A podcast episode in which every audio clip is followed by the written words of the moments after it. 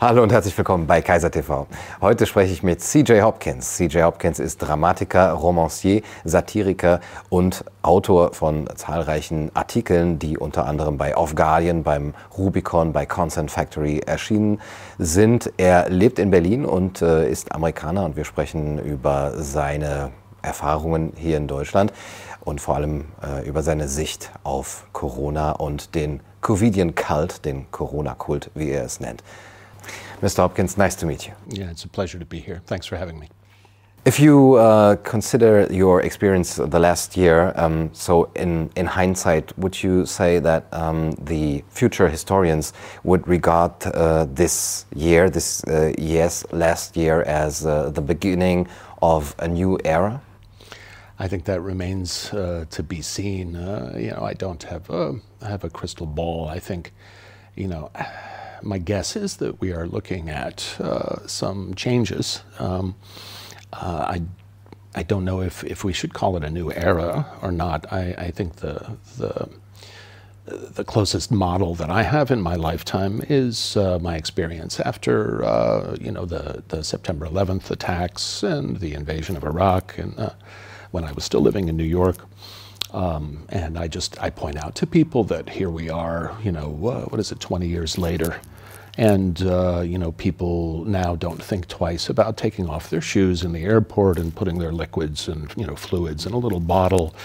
And in the United States, you know, letting the uh, the TSA authorities, you know, feel up their families, and you know, all of these procedures have become normalized. And um, uh, I think it it remains to be seen, but my guess is that uh, that some of the measures that have been imposed uh, this year will probably become normalized. Mm. Did it catch you by surprise what happened the, the last year, or did, did you see some uh, some um, processes go on uh, during the last uh, dec decades? Yeah. Uh, the the event itself took me by surprise um, at the beginning of it. Um, and I mean, if you go back and look at my first couple of columns that I wrote, I was, you know, initially I was sort of just making fun of the hysteria, and I was making fun of, you know, there was a toilet paper panic, mm-hmm. you know, and everyone was uh, rushing out to do that. And it just reminded me of, uh, you know, some of the panics that people have before there's a big storm or hurricane or something. Um, and I thought it would be short lived. Uh, and uh, and that I would just poke fun at it for a month, and and then it would be mm-hmm. over. Mm-hmm. Um, as it went on, I, I yes, I couldn't help but start to perceive what was happening in relation to you know the the satire and the commentary that I've been writing for the last uh, five years, and I did start to see the connections, and I've continued to see the connections. That's what I've been uh, writing about for, for mm. most of the last year. Mm. Yeah. Would you say that satire is um, still the right form of genre to um, to view this what what happens now, or is it is it just a realistic description? It's becoming compl- it's becoming increasingly challenging, mm-hmm. you know, to find the humor in it. You know, I, mm-hmm. I uh, uh, more and more often I just find myself furious. Um, and so it's it's becoming tougher to you know write humorous satirical pieces. I mean, you know, broadly speaking, uh, you know, satire doesn't have to be uh, you know terribly funny all the time, mm-hmm. um, and you know that's the direction that my writing has been taking recently. I mean, as as things get more and more totalitarian, uh, you know, laughing about them, you know, mm. just doesn't doesn't feel right anymore. Mm-hmm. Yeah. But what does? Where are the the keys or the instruments for someone like you as a playwright or a, a public um, a novelist and, and um, someone who works in the literary field, um, where can the critique be uh, um, seen uh, as um, as working, as as being effective? Yeah, I I think I think part of a satirist's uh, job, you know, in poking fun at uh, power and at power systems and the powerful, and and I think part of a satirist's job is uh, to to provoke and and and to uh, upset people mm-hmm.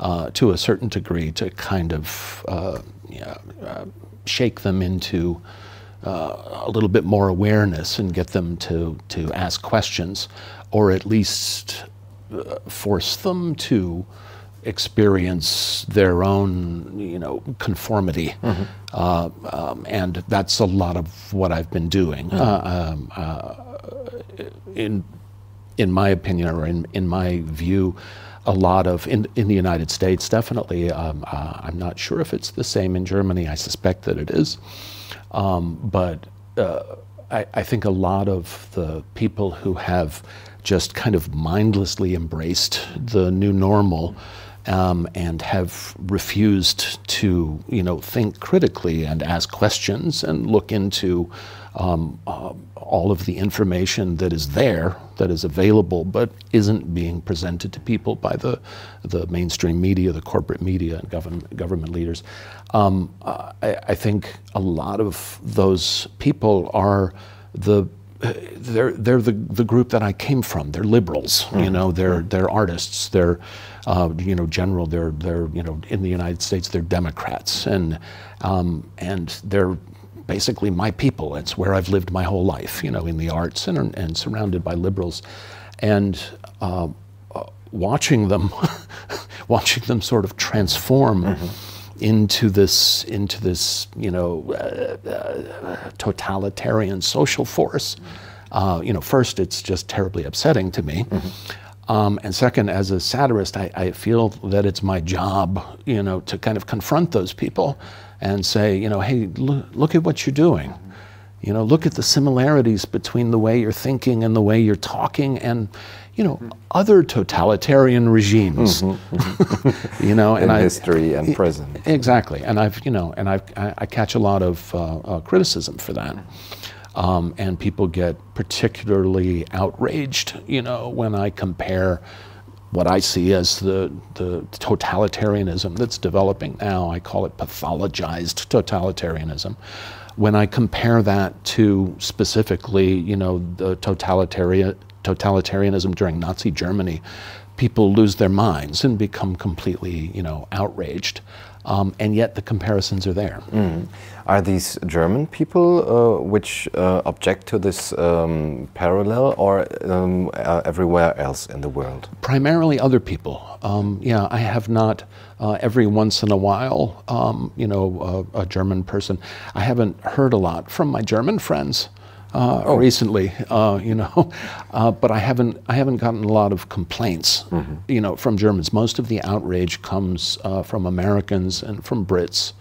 Um, uh, and people, you know, who read my columns and uh, live back in the states or in the UK or, or elsewhere, primarily English speakers. Okay.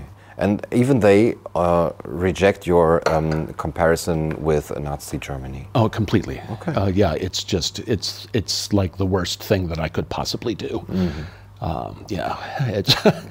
I mean, part of that part of that is is. Uh, I was just explaining this to, to someone the other day. I mean, part of the reason for that is uh, so much of the American mythos uh, and and the global capitalist mythos is built on the fact that we defeated the Nazis. Mm-hmm. You know, forget the fact that the Russians did most of the work, um, but the myth is built on you know we defeated the Nazis and therefore we deserve to rule the world. You know, so the Nazis are are are just like the the you know the Ur bad guys. They are the worst possible guys that you could be which is why you know, you'll notice whenever the, the U.S. needs to invade another country, mm. you know, they typically first, you know, have to demonize the, the leader that they want to depose as Hitler. Mm-hmm. Saddam right? Hussein is the new Hitler. Exactly. Mm. And, and, Donald Trump, they did it for four years, you know. Um, so anyway, the, the Nazis are just like the worst first of all, it's the worst possible thing you could be. And second, it's a sacred thing that you can never, ever use to, you know, compared to anyone else unless you're using it you know, to mm. demonize Donald Trump as Hitler for four years or Saddam Hussein before you invade his country. Yeah. Uh, speaking of uh, sacredness or sacrality, you, um, you coined the phrase uh, the Covidian cult, uh, mm. which I think is uh, a very good description about what we are seeing, which is going on now. Um, what uh, are the, the most viewable um, elements of this cult? Of this yeah. Um, uh, you know, I it, keep me focused if I start to ramble. um, uh, a couple of things, you know, just the, the, the visible elements of it. Um, uh, I was just explaining this to somebody also uh, the other day. We were talking about masks. and my reaction to masks and and um, and the fury, the anger that that so many of us who are thinking critically uh, feel at at being forced to wear masks. Mm-hmm. And I was trying to explain the position that I'm in, which is, you know, fundamentally, um, I don't have a problem with anyone wearing a mask. You know, I feel if you want to wear a mask, wear a mask. You know, I, I, I don't want to tell anyone what to put on their face.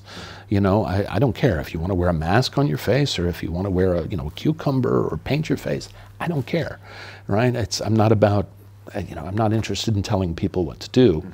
Um, if, if there had not been mask mandates, if people weren't being forced to wear masks, I, I would have no real problem with it.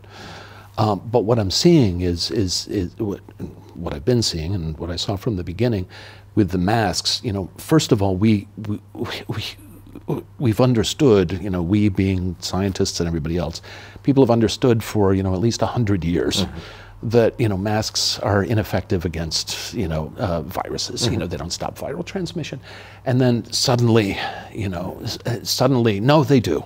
all right? mm-hmm and the masks were imposed. They were just very obviously, to me, a, a, a way to symbolically, you know, theatrically generate the atmosphere of, of disease and, you know, panic and plague that would not be there otherwise. Mm-hmm. You know, I, I, I, mean, I think if you imagine if everyone just took their masks off, mm-hmm and went about their lives, I mean, how many of us would really be aware of this, you know, mm-hmm. deadly apocalyptic pandemic that is devastating the world? You know, the, the masks, it's theater. It's theater. If you, if, you, if you get millions of people to put hospital masks on and walk around acting as if there's a plague, then there's a plague. Mm-hmm. you know? Yeah visibly. These are these are the, the, the visible signs. What was the question you asked me again? I the elements of the, of the Covidian cult. Of these are the these are the visible signs, mm. and you know, and this is sort of cult-like behavior.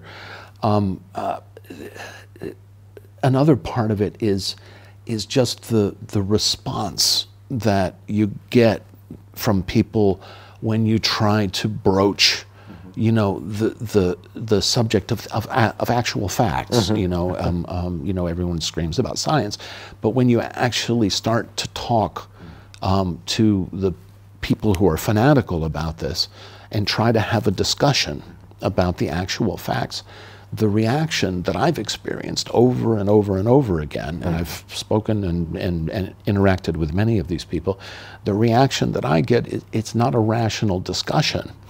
It's it's as if I'm speaking blasphemy or, or heresy, and you know the the impulse is just is to shut me up, or demonize me, or you know uh, put a name on me, and to basically make me stop. You know, and this this is uh, uh I think the parallels between cult behavior are, are, are absolutely clear. You know, it's it's it's like being it's like I'm a suppressive person, you know, in Scientology you know, um, it's the. I think I think rational discussion became impossible somewhere late last spring. You know, and and since then, yeah. I don't know how much communication has been going on between the two camps. Yeah, and it's a long way since. Uh so, so that's one year without any possibility of communication. The other side uses this, um, and I find this very funny, this uh, kind of um, rhetoric uh, as well, um, that they, the oppo their opponents, are uh, conspiracy theorists um, which are not willing to, um, to argue in a polite way and with, with facts. And uh, I, am I'm, I'm very. Um, sometimes I'm upset about this because I see that there's one side which is very willing to, to, to go into this discussion and to be heard, but they are not heard. They are um, put aside, and uh, they say, oh, they, they, they don't want to, to argue, they don't, uh, they don't want, they don't have any logical uh, facts and, and so on. So is there a possibility to bring these sides together in a rhetorical or communi communicative way? Uh, I think they're probably that there's it's a complicated answer to your question. Yes, but not yet. Mm-hmm.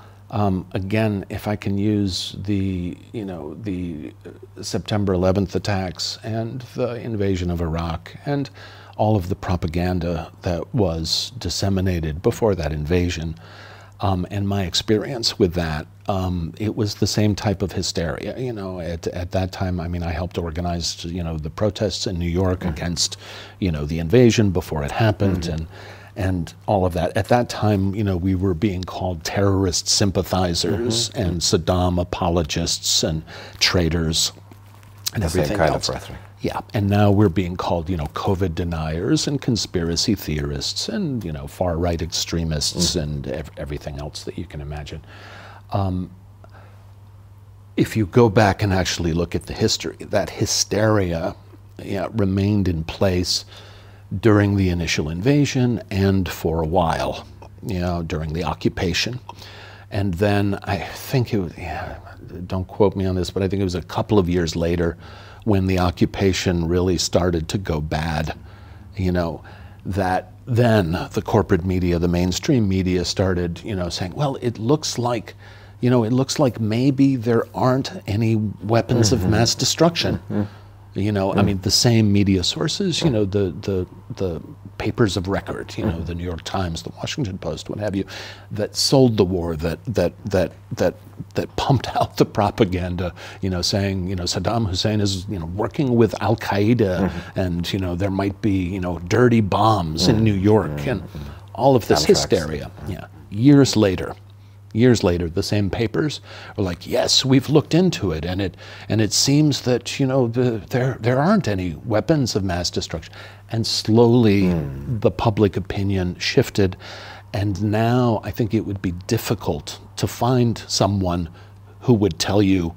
Oh yeah, I really believed that there were weapons of mass destruction, mm-hmm. and then years later, everyone was like, "Yeah, no, of course, yeah, there weren't." It's yeah. this long process you know, once the objective has been achieved, yeah, yeah. then yeah. then the truth can be rolled out when it doesn't matter anymore. Yes, yes, that it's a very slow process. And the same people who are now, you know, mindlessly parroting whatever the corporate media puts out will then shift their views and then we can have this conversation mm-hmm. when it doesn't matter anymore.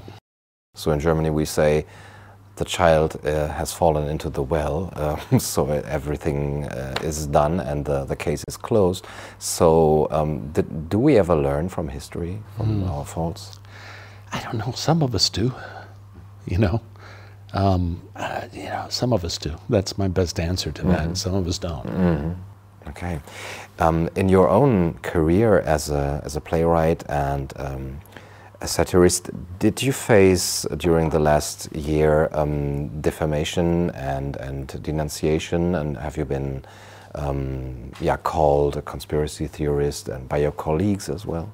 Yeah, not as many as most, and you know, not as prominently as you. For example, I just, you know, I did. I just read a recent uh, piece in the Welt. Mm -hmm. It was, you know, ridiculous. Um, uh, but so not as prominently as a lot of people. Um, I've dealt with it more just on a personal basis. You know, yes, old colleagues, uh, you know, old friends. Um, who uh, basically consider me, you know, some sort of, you know, demon or something. Mm. Um, you know, I've had friends, you know, suggest that I should be, you know, uh, sent to a psychiatric hospital and receive, you know, treatment for my mental illness. Mm-hmm um, and and so on. Yeah. okay, this is the yeah. tolerant side. yeah. Um, okay, how do you re react to th this? You you were talking about um, being furious or upset. Uh, is is this something which ma uh, makes you upset uh, still, or do you laugh about it? Uh, I react angrily and aggressively. Um, you know, I try not to. Um, uh, this uh, one ex-friend colleague that I'm thinking of, um, who was suggesting you know, that I should be, you know, sent to a psychiatric mm. facility. Um, he likes to affect uh, uh, sort of a supercilious, you know, pretentious tone, and everything mm-hmm. is joking. Um, and uh, you know, and I, I have my own affects that I use, you know, in a, you know the consent factory, and I play with that conceit mm-hmm. often, and what have you. Um, but I decided, uh, I don't know when it was, you know, sometime last year, I decided, uh, no, I'm going to react with anger. I'm going to uh, react as if someone is attacking me, which okay. they are. Yeah. Yeah, um, it's a conscious uh, it was decision, a conscious decision. Okay. Yeah, it's I, you know, I, you know, I come from the theater, and a lot of, you know, what I do, a lot of what I write, and you know, my the whole the Consent Factory columns, and you know, there's a lot of theater in that where I'm performing, you know, and the voice that I use when I'm writing is often very performative. Um, and I just thought when it comes to these confrontations, uh, I don't want to use that performative voice. voice. I want people to feel my anger. Mm-hmm. I want people to understand that I am, I am interpreting their, their communication to me as an attack, as an aggressive attack, mm-hmm. and I am responding to them with anger and aggression of my own. Um, so yeah, I, that's how I respond. Mm-hmm. And is there something in your writing, in, in the, the, the way you write and the, the genres you, you write? Uh, for example, you wrote a dystopian science fiction novel, mm. Zone 23, which yeah, made you kind of pre prepared, for which prepared you to, to, to, to this madness which we're seeing now?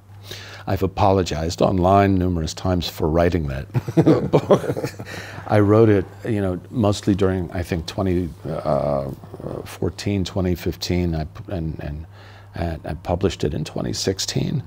And you know, it's a book about a dystopian corporate-controlled society, you know, where all dissent you know, all forms of dissent and and and and uh, rebellion have been pathologized you know, and and the the the society is is trying to genetically, you know, correct mm. the human you know species mm-hmm. to achieve everlasting, you know, peace on Earth, and you know, I, I again, I don't have a crystal ball. What I was writing about at the time was the direction that uh, you know, that the the Western world, I don't know, the global capitalist world, the the ideological direction I saw things moving in, um, and we're here. You know, we're here. I've been calling what we have been going through, through, for the last year pathologized totalitarianism. Mm. Um, and that's it. It it isn't you know it isn't totalitarianism with you know SS guys with boots mm-hmm. and you know beating people in the mm-hmm. street it's, it's, we're, we're being pathologized. You know, dissent is being pathologized. It's no mistake that this old friend of mine, you know, was attacking me by saying, "Oh, you should be put in a psychiatric mm-hmm, hospital." Mm-hmm. Um, this has also been published in new, in the newspapers. You know, uh, there have been uh, uh, several features about how anyone, you know, anyone who criticizes the official Corona narrative, you know, probably has a psychiatric problem mm-hmm. and needs treatment. You know, um, we're, we're, watching, we're watching this pathologized totalitarianism being rolled out. And that's kind of, that's what I saw coming. I, I didn't see this coming in, in all these details. But this pathologization I have seen coming for a while. Mm-hmm. Um, and uh, uh, I, don't, I, don't, I don't know if the book prepared me for this. Uh, but it, just it just felt like wow I, I didn't expect it to happen so soon. Mm-hmm, mm-hmm. I, okay, I, I, thought it would be, happen after I was dead and gone, mm-hmm. and here it is. Mm-hmm. But maybe it, it made you aware, more aware than, than others, that this can happen, and to see and to, to connect the, the dots now. I would say that's an understatement. Yeah, yeah. I you know I spent years trying to uh, you know to get it into the book. Um, and it's you know there are there are philosophical aspects of all of that that have really nothing to do with the political questions or are nothing major to do with the political uh, question. It just the whole concept uh, um, I'm sorry to jump, but it just something just occurred to me. I, I just read um, a, a, a, document uh, that was submitted to the British Parliament the other day, where some think tank in the UK was making an argument to Parliament um, uh, for uh, the uh, for not only mandatory masking, but for being able to forcibly commit people. Mm-hmm. In order forcibly force treatment on people, to force vaccines mm-hmm. on people, and to force medical treatment on people in the UK. They were making this argument, right? And the core of their argument was basically because we are all potential disease mm-hmm, carriers, mm-hmm, mm-hmm. because we are all potential disease vectors, you know, the government needs to have the power under public health grounds yeah, to force treatment or force, you know, medical mm-hmm. confinement even mm-hmm. on people, right? And I think this goes back to the core of, of where I started with the book, which was, you know, how we perceive ourselves, how we understand ourselves um, as human beings, and and and a lot of what I was toying with in the book, you know, you know, hundreds and hundreds of years ago, in the Christian world, you know, uh, you know, people thought of themselves as essentially sinners. Mm-hmm. You know, we were basically, you know, essentially we were sinners, and that we would spend our lives trying to, you know, uh, uh, you know, uh, become better and repent and exactly for our sins and that's gone and, and, and it seems that, that what is replacing it is you know we're seeing ourselves as as either you know not not really diseased but defective mm-hmm. as if somehow you know we need you know corporations to correct us yes you know by vaccination or, yeah, yeah or you know or genetic modification mm-hmm. you know just the idea that you know that that nature is is a mess and was very badly designed, mm. and that human beings are, you know, are just terrible, but we can correct them. Mm. And you know, and fix them. Yeah. Uh, that was sort of the core of the book. Um, and of course, I'm seeing ripples now. Of course, I am. Yeah. Um, I see this as a, an outcome of a collectivist um, worldview where you have, where your freedoms and your rights can be um, can can be subdued to uh, the the greater good. Um, but you make the comparison, or you make the connection to this global capitalism, mm. uh, which, as as I, I view it, is not a very collectivist um, mentality. Um, where do you see the connection to uh, the global capitalism that has brought this uh, this whole crisis up? Um, this is where, and forgive me because I'm going to, uh, I'll do my spiel a little bit because mm. I, I, I do this a lot. Um, I, have been trying to draw a line, you know, uh, with my political satire and commentary. It started with the Trump years, you know, long before COVID or any of this. Well, I've been trying to, you know, draw a line through all of these events, and in some ways, I think it, it can be seen as a pretty simple line. Um, and so I'm trying to say it in a simple way, and that's my spiel. If you look at it, if you look at the last 30 something years of our history, uh, what happened, you know, in 1989, in the early 90s, all right, the last real major ideological conflict uh, disappeared. You know, the Soviet Union collapsed and global capitalism, for really the first time in human history, uh, you know, became a globally hegemonic ideological system. The first one in human history, right? That's not to say that there aren't countries competing with mm. their own strategic interests and so what have you. But if, if, you, if you look at the world in terms of ideology, you know, uh, global capitalism is that ideology, and that ideology, you know, pertains throughout the world, mm-hmm. right? Throughout the world. Um, so global capitalism became this hegemon, this ideological hegemon, right, in the early 1990s. What did it do? Well, naturally, you know, logically, okay, I'm the global hegemon of the world. I don't have any challengers anymore. So what am I going to do? Oh, I'm going to restructure, right? They're all the leftovers from my last ideological challenge, right? And all those old alliances, I'm going to restructure. I'm going to go in and restructure all of that to, to serve my purposes.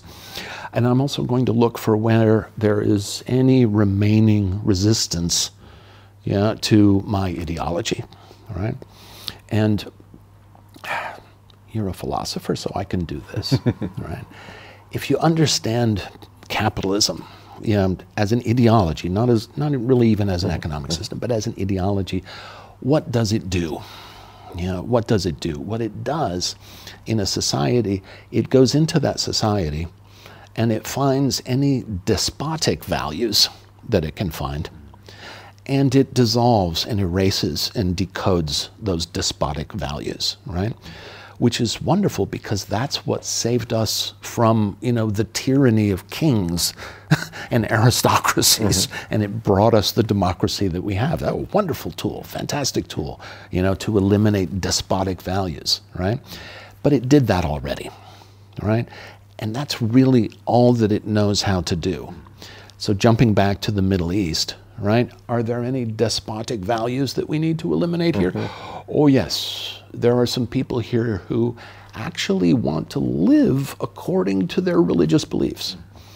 Right? Not just go to church on Sunday or the temple or you know mosque or wherever and say the words, but they actually want to make their societies function according to their religious beliefs. And religious beliefs are, of course, despotic beliefs, right? Mm-hmm. mm-hmm.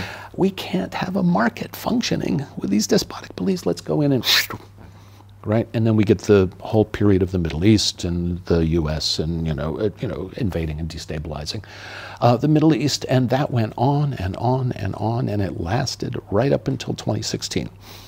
Right? In 2016, in the summer of 2016, you picked up the corporate papers and it was the summer of fear. I don't know if people remember this, but mm-hmm. it, it, was the summer of the lone wolf terrorists. Now it was, you know, I called them, I called them non-terrorist terrorists. Mm-hmm. Because then anyone could be a terrorist, but it was still we were still fighting, you know, the fundamentalist terrorists, you know, right up to the summer of 2016, and then what happened? You know, Brexit happened and then what happened? Donald Trump happened, and various populist movements, mostly right wing populist movements in Europe, started rising up.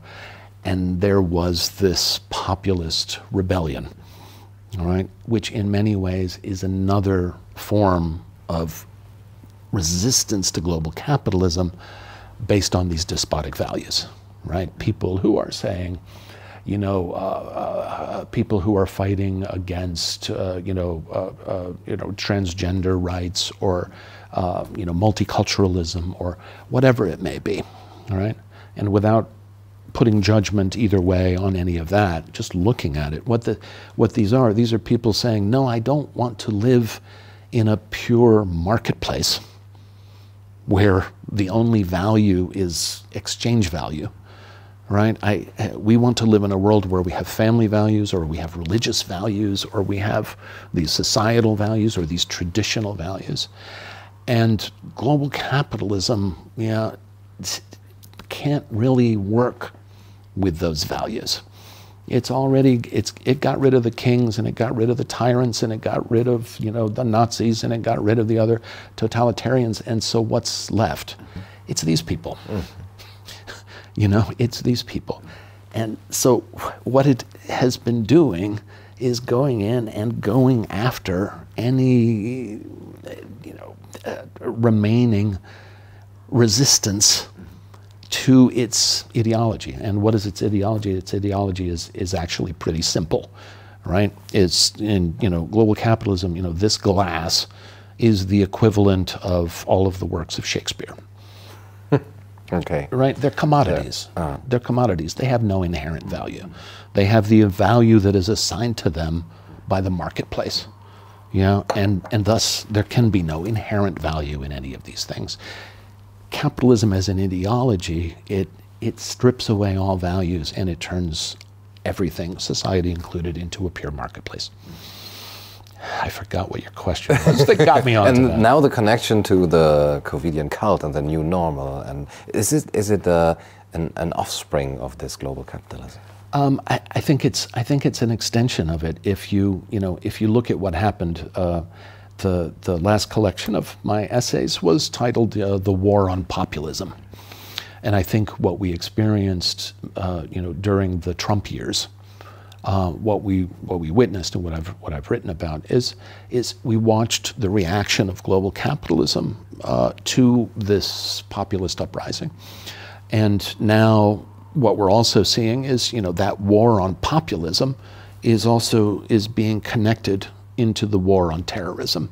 I don't think it's any mistake that, you know, if you read the American papers, you know, uh, you know the, the the Trump supporters that you know stormed the mm-hmm. you know the mm-hmm. Capitol um, you know, with their Viking horn hats and what have you. you domestic know, terrorists. Yeah, these people are being painted as domestic terrorists. The the Capitol in, in, in you know in, in Washington is still surrounded by fences with razor wire, you know, and there are still you know thousands of troops occupying the Capitol, because at any moment you know we we could democracy could be attacked mm-hmm. by these you know far right domestic you know terrorists you know, and conspiracy theorists and COVID deniers. and what what we're seeing, what I think we're seeing, you know, is is the fusion of of any type of resistance to global capitalist ideology. Yeah. Uh, it doesn't matter, you know, if it's, uh, you know, a, a far leftist, uh, you know, a far right uh, person, uh, you know, a religious fundamentalist, a, you know, a Muslim, uh, a, re- a, religious fundamentalist, Christian religious fundamentalist. It doesn't matter. Any type of resistance mm. to global capitalism, it's it's being fused into this big mass of, you know, people who need to be dealt with. Okay, yeah. The Washington Post wrote about the vaccination hesitation as uh, being a form of terror, terrorism. Yes. Domestic terrorism. Yes. Yeah. This. Yes. This is a perfect example of what mm. I'm talking about. Yeah. yeah.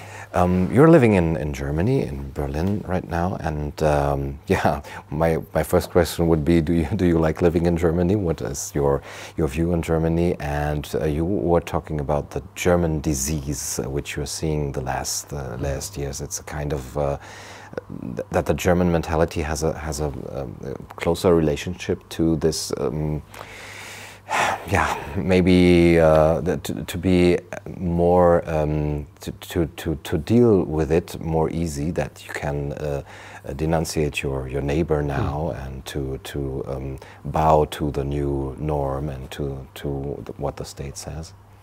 Um, I actually wasn't. Yeah, and, and, and that, that actually wasn't my intention. Um, uh, it's funny, that was one of the few pieces where I felt like I could have some fun. yeah.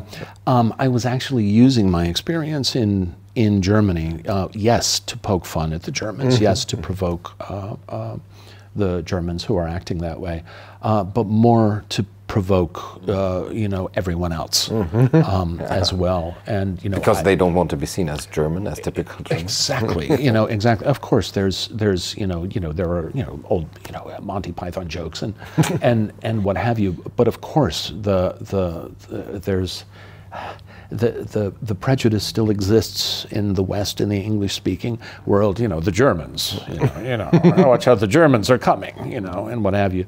Um, yeah, and I was playing with that a lot. Um, yes, I was also criticizing uh, what was going on here. That was the time when the new uh, Infektionsschutzgesetz was passed, mm-hmm. um, which, as far as I can tell, you know, grants the government, you know, more or less carte blanche. Mm-hmm. To issue whatever edicts it wants, mm-hmm. as long as it says it's trying to protect the public health. Yeah.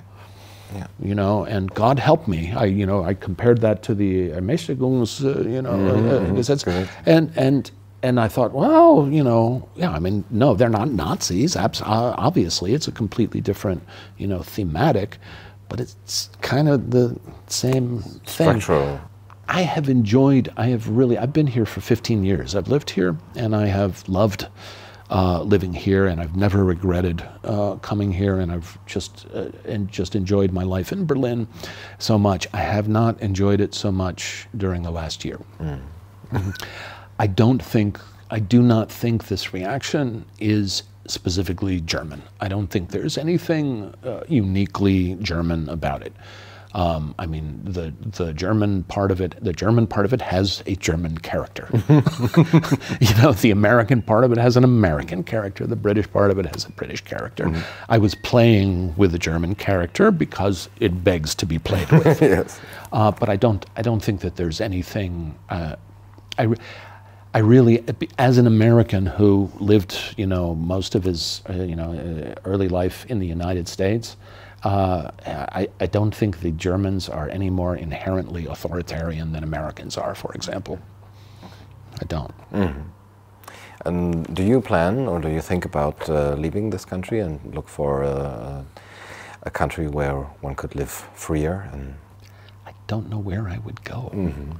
You know, um, I, when I came here, uh, you know, I, I, I, I try to stress this so people don't get the wrong idea. You know, I, coming here was not, you know, it was not political protest. It was not a, you know, it did not achieve anything politically at all. It was a purely personal decision. I was extremely unhappy you know, as an American living in the United States during all of the, you know, hysteria um, and the Gleichschaltung that was happening during the time, you know, around, you know, invading the Middle East. And I was personally, you know, miserable. You know, I, I woke up every day and I was very unhappy. Um, and I had been traveling in Europe, you know, uh, for my shows, and I was in Berlin, and I thought, you know, screw it, I'm just going to leave and you know live here. Completely personal, you know, decision to do that, um, uh, and it was the right decision. And I've been much happier in my daily life ever since. I don't know where I would go this time. You know, I mean, I'm you know I'm not happy here at the moment with my daily life, uh, but where would I go? I mean, where? You know, Yeah. it's it's it's not like it's not like we're dealing with a national phenomenon. It is a global phenomenon. yeah, yeah, it's a global cult as well as you, as you put it. Um, times are hard for um, playwrights as theaters are, are closed uh, almost all over the world. Do you plan or do you uh, actually write uh, um, plays now? And do you plan to to premiere um, your plays uh, soon? I haven't been writing for the theater uh, for quite a while. Um, ironically, uh, my oldest uh, play, best known play, uh, had just been scheduled for a new UK tour, which was uh, due to open in March of 2020. Um, and so uh, I was excited about that. There were some good people involved, and uh, uh, it remains to be seen whether that can go ahead eventually someday. You know, if society and the arts ever open back up. Um, I did just uh, write a. I just did get a small commission uh, to write an experimental piece of theater for um, a university in uh, Massachusetts. Um, and that was nice. That was actually the first time that I've worked on a, on a theater text in I don't know over ten years. I've really I've been it, I've been constant. I was concentrating on writing my first novel, and for the last five years, I've really been focused on on writing this political satire and commentary. Okay. Yeah. So you are maybe. Yeah, are, are you thinking about uh, implementing our new normal, uh, this this whole experience into your literary work?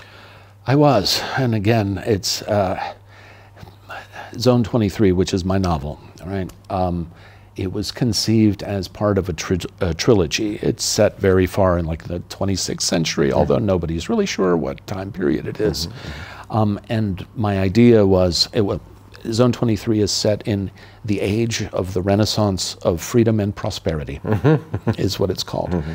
And the idea was that there, there was going to be a trilogy of books, and there would be three ages, right? And I would move backwards through time and closer and closer to where we are now, right?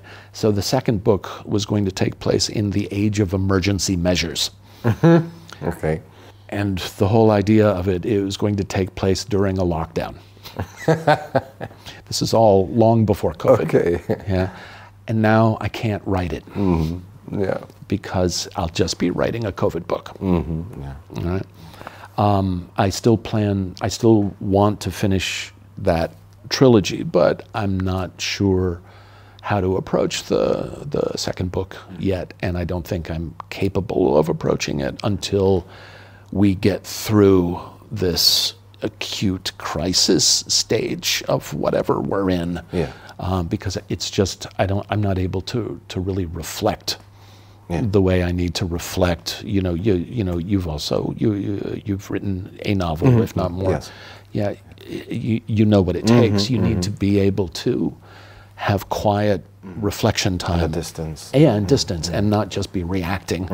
Um, so I have to wait for that opportunity. Okay, so it remains to be seen, but we are looking forward to reading from you soon, I hope. And thank you for your time and for the nice chat. It was my pleasure. Thank you.